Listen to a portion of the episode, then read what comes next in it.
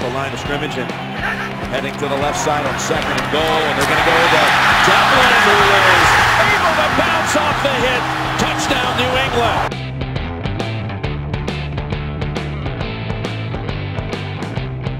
Bienvenidos al cuarto episodio de Voz Patriota, el podcast de Patriots México, el canal de noticias del equipo cinco veces campeón, los New England Patriots, en español totalmente.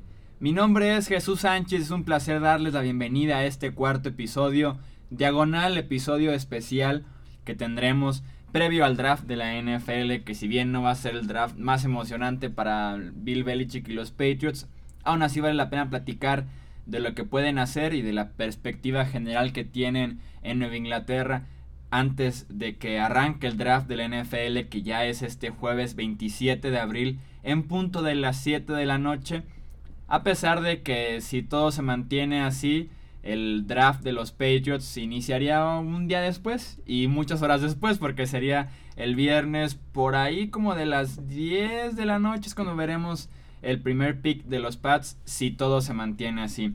El día de hoy no me acompaña ningún colaborador de Patriots México por ser una edición express, pero está conmigo aquí en la cabina el productor de los podcasts anteriores y que también coincide con que es fanático de los Patriots, Edgar Gallardo. Edgar, ¿cómo estás? Muy bien Jesús, aquí listos para entrar a este podcast de Patriots México para todos los fans de Patriots en, en todo el habla hispana. Con que hablan español son bienvenidos y si no hablan tampoco español, pues, también. Que aprendan, aquí les enseñamos. Clases de español en Patriots México. Arrancamos con este previo del draft de la NFL diciéndoles cuáles son las selecciones que tienen los Patriots previo a este draft 2017 y me encanta porque abrí el guion que tengo aquí en la computadora y tu reacción fue ¿Cuál fue tu reacción, Edgar? Mi reacción fue, Voy a hacerlo lo más limpio posible, pero fue ¿Qué? La primera selección de los Patriotas es la 72 de la tercera ronda. Así es, la primera selección, como lo bien dices, llega hasta la tercera ronda, es la 72 global, seguida de otra selección en la tercera ronda que es la 96 global. De ahí se brinca a la cuarta ronda donde estarán tomando 131 global. De ahí se va, solamente una en la cuarta ronda, se va hasta la quinta, 183 global de ahí a la sexta y que casi coincide con la selección de Tom Brady, es la 200, la que tienen en este 2017, así es, se quedó a uno de la 199 histórica en Foxboro. Y cierran con una selección en la séptima ronda, que es la 239 global. New England con estas selecciones es el equipo que menos selecciones tiene en todo el draft de la NFL. Recordemos que han estado perdiendo selecciones, por decirlo de alguna manera, ya sea el cambio por Brandon Cooks, que les costó la selección número uno, la primera ronda que tenían ellos, que era la 32 por ser campeones de la NFL. También tenían en la segunda ronda y que cambiaron por Connie Ely, que viene de los Panthers, así que se quedaron sin segunda ronda. Y así poco a poco han estado haciendo cambios que les han quitado. Mike Gillisley es el último jugador que llegó a Nueva Inglaterra a cambio de una quinta ronda y que les quitó una selección más. Así que esto deja a Nueva Inglaterra con estas selecciones y con, como ya les decíamos, hasta si todo se mantiene así, que con Nueva Inglaterra es muy raro en el draft, eh, estarán tomando eh, su primera selección va a ser el viernes ya entrado porque el viernes el draft inicia a las 6 de la tarde pero de aquí que transcurra toda la segunda ronda y parte de la tercera estarán tomando por ahí de las 9 y media de la noche, 10 de la noche en el centro de México. Como para entrar un poquito en contexto de qué es lo que pueden hacer en el draft de la NFL, recordemos que Nueva Inglaterra se suele mover mucho.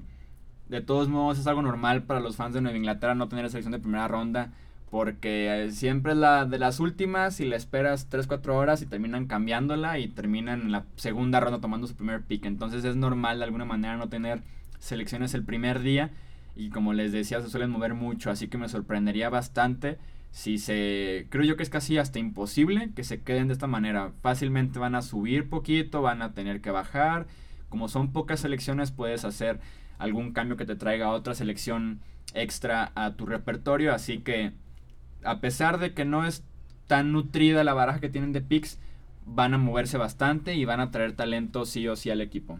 Claro, y digo, no quiero sonar un poco presumido o algo así, pero afortunadamente Este, los Patriotas creo que son el equipo que menos necesitan un poco ese talento. Entonces, no está tan mal si lo vemos de esa forma. Es, es un muy buen equipo, tienen muy buen staff. Entonces, creo, creo que es bueno. Sí, así es, como bien lo dices, estoy de acuerdo, no hay ninguna necesidad fuerte, ni urgente, ni que sea realmente grande y que eso te obligue a brincar a la segunda ronda mínimo para encontrar un titular. Es, lo clave, es la clave con Inglaterra. No están buscando a ningún titular en este draft de la NFL y es más para construir roster, para abarcar los espacios del 50 al 53 en el roster, para por ahí agregar jugadores al practice squad, por ejemplo. Entonces no están buscando ninguna posición urgente. Aún así, preparamos las cuatro necesidades más grandes que tiene Nueva Inglaterra y que casi siempre se hablan de cinco necesidades, pero con Nueva Inglaterra de verdad está tan fuerte este roster. Recordemos que de los 53 jugadores que apenas hace unas semanas ganaron el Super Bowl ante Atlanta, 46 de ellos regresan al, al roster este año. Entonces es prácticamente el mismo roster y hasta mejorado tomando en cuenta los cambios que han hecho. Ahora sí que si están tristes porque no tienen primera ronda, hagan de cuenta que Brandon Cooks es la primera ronda en Inglaterra y que la segunda es Connie Ely y Dwayne Allen también llegó por un cambio. Entonces se ha movido bastante el equipo aprovechando estas selecciones y que mejor traer a alguien incluso más probado para una ventana de Super Bowl que está todavía abierta y que no va a durar mucho tiempo abierta a tener que traer novatos a desarrollarlo. Entonces es, es lógico moverse de esta manera. Sí, de hecho hasta me quedé pensando ahorita que comentabas eso, prácticamente Nueva Inglaterra hizo su draft en, cambios durante este offseason. Exacto, se han, se han bastante y eso es muy bueno. Y recordemos que si por ahí quieren recuperar una primera ronda o, un, o incluso una segunda, está todavía la opción de cambiar a Malcolm Butler, de cambiar a Jimmy Garoppolo, por si se llega a necesitar alguna selección que según los últimos reportes ninguno de los dos se va, los dos se quedan en Nueva Inglaterra, en el caso de los Saints que estaban interesados en Malcolm Butler. Se reportó que tenían un acuerdo con el jugador, pero falta el acuerdo con Nueva Inglaterra para primero adquirir al jugador. Entonces, eh, pide mucho Nueva Inglaterra por Butler. Nueva Orleans no quiere soltar tanto, así que ese cambio parece que no sucede. Y en el caso de Garoppolo, son los Patriots los que no quieren soltarlo, porque en el caso de alguna lesión de eh, con Tom Brady eres contendiente Super Bowl. Si se le llega a lesionar y no tienes a Garoppolo, tienes un suplente no tan bueno como es Garapolo, porque Garapolo es probablemente el mejor suplente de toda la NFL. Tu ventana de contendientes se acabó. Se terminó en una lesión de un jugador, un roster tan bien preparado. Con Garapolo, si te lo quedas, se lesiona Brady y la posibilidad baja bastante, pero sigue abierta de alguna manera la ventana de ganar el Super Bowl este año. Entonces, por eso la logística de alguna manera de no cambiarlo este draft y mantenerlo por lo menos un año más antes de que llegue la agencia libre 2018.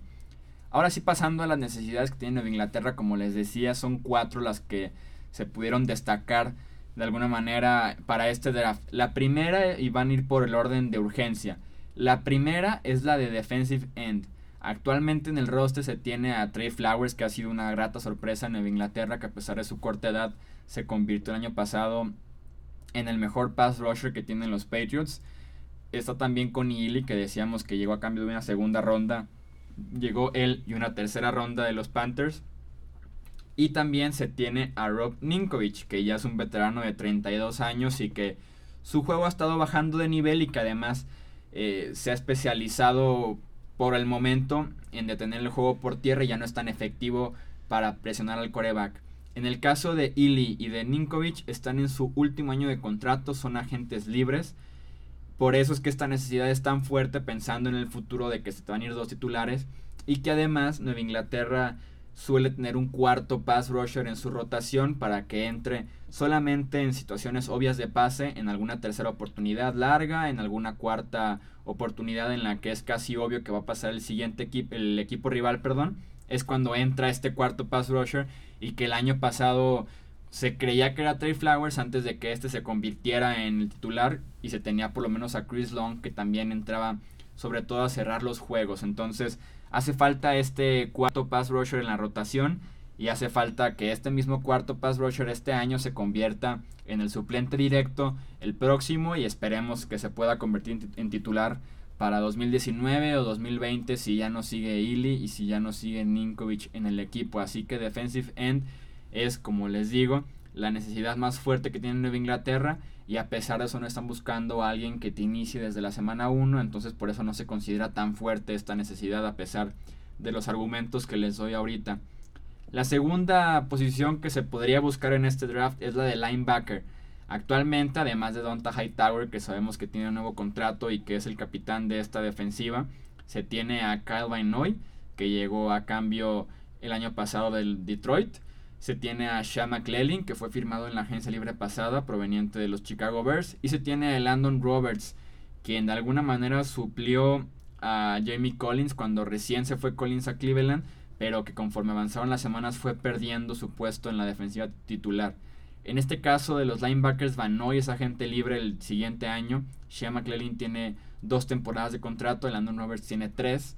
Entonces, suponiendo que Van Noy es titular este año, si se termina yendo en 2018, está la necesidad porque no te puedes quedar dependiendo de McClellan y de Roberts para hacer tus linebackers titulares, además de Donta Hightower.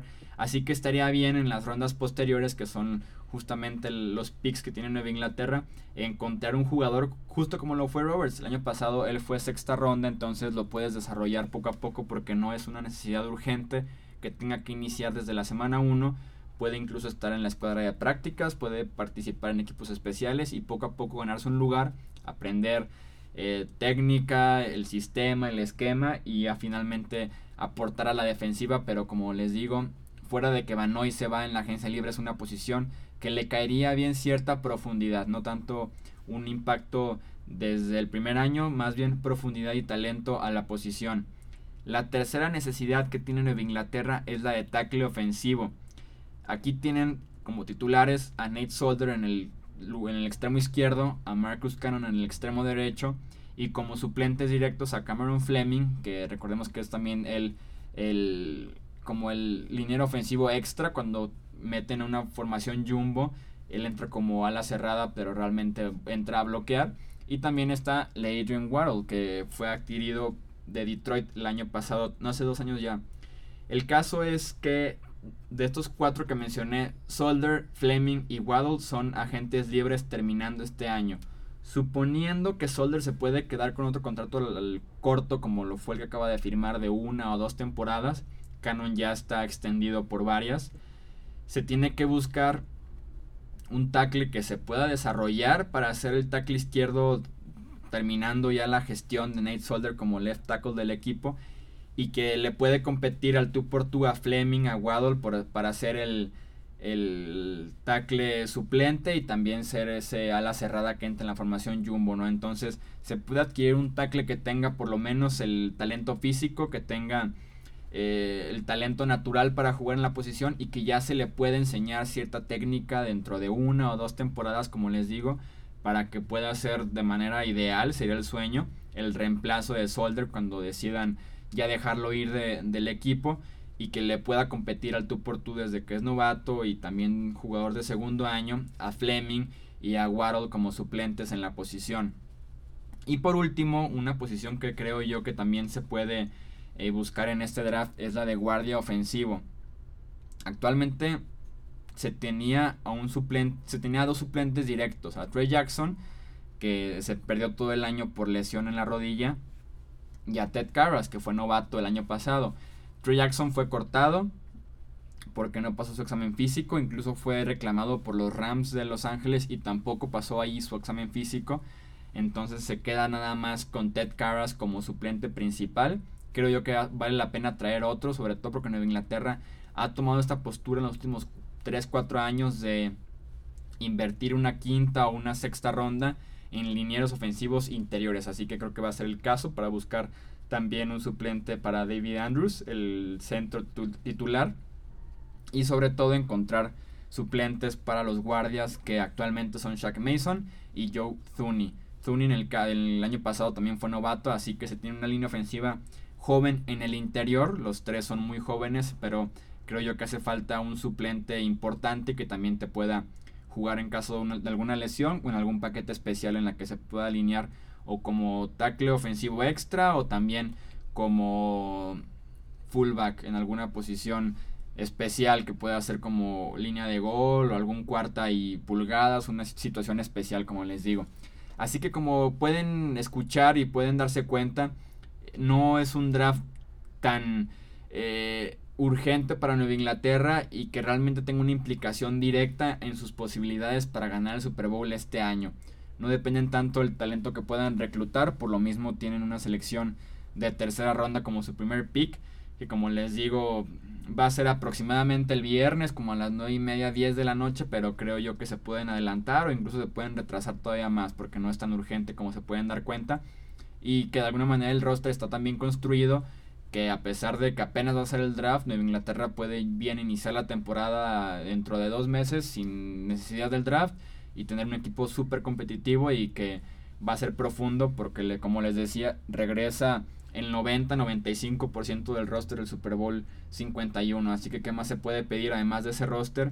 Un, una baraja nueva de armas para Tom Brady, como lo es Brandon Cooks, como lo es Dwayne Allen, como lo es, como lo es Mike Gillisley, Rex Burkhead en la posición de, de corredor. Así que el equipo está muy bien formado y veremos cómo se desarrolla este draft de la NFL 2017 que arranca este jueves 27 de abril en punto de las 7 de la noche desde Filadelfia, Pensilvania, y que en las redes sociales de Patriots México, tanto en Twitter, en Facebook y en Instagram, estaremos comentando cualquier rumor, cualquier reporte alrededor del equipo. Y además, en cuanto hagan la selección, les estaremos informando, por si no están al pendiente del draft, cuál es el jugador que llega a Nueva Inglaterra y además un breve análisis tanto en redes sociales como en patriotsmexico.com de lo que este jugador es y de lo que puede aportar al equipo desde la temporada de novato. Este podcast lo pueden escuchar en las siguientes plataformas. Aquí nos ayuda Edgar a decirnos cuáles. Lo pueden escuchar en iTunes, TuneIn, iVox, Stitcher, Podbean, SoundCloud y YouTube. Ahí están las opciones para escuchar este podcast de Voz Patriota, el podcast oficial de Patriots México.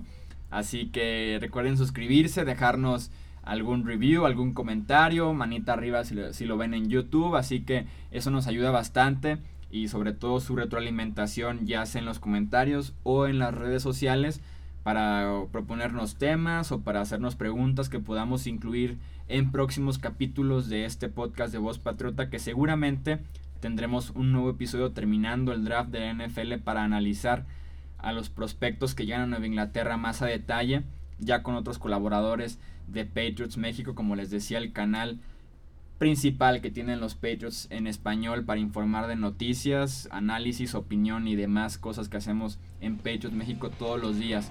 Yo soy Jesús Sánchez, a nombre de Edgar Gallardo. Esto fue el episodio número 4 de Voz Patriota, el podcast de Patriots México. Hasta la próxima.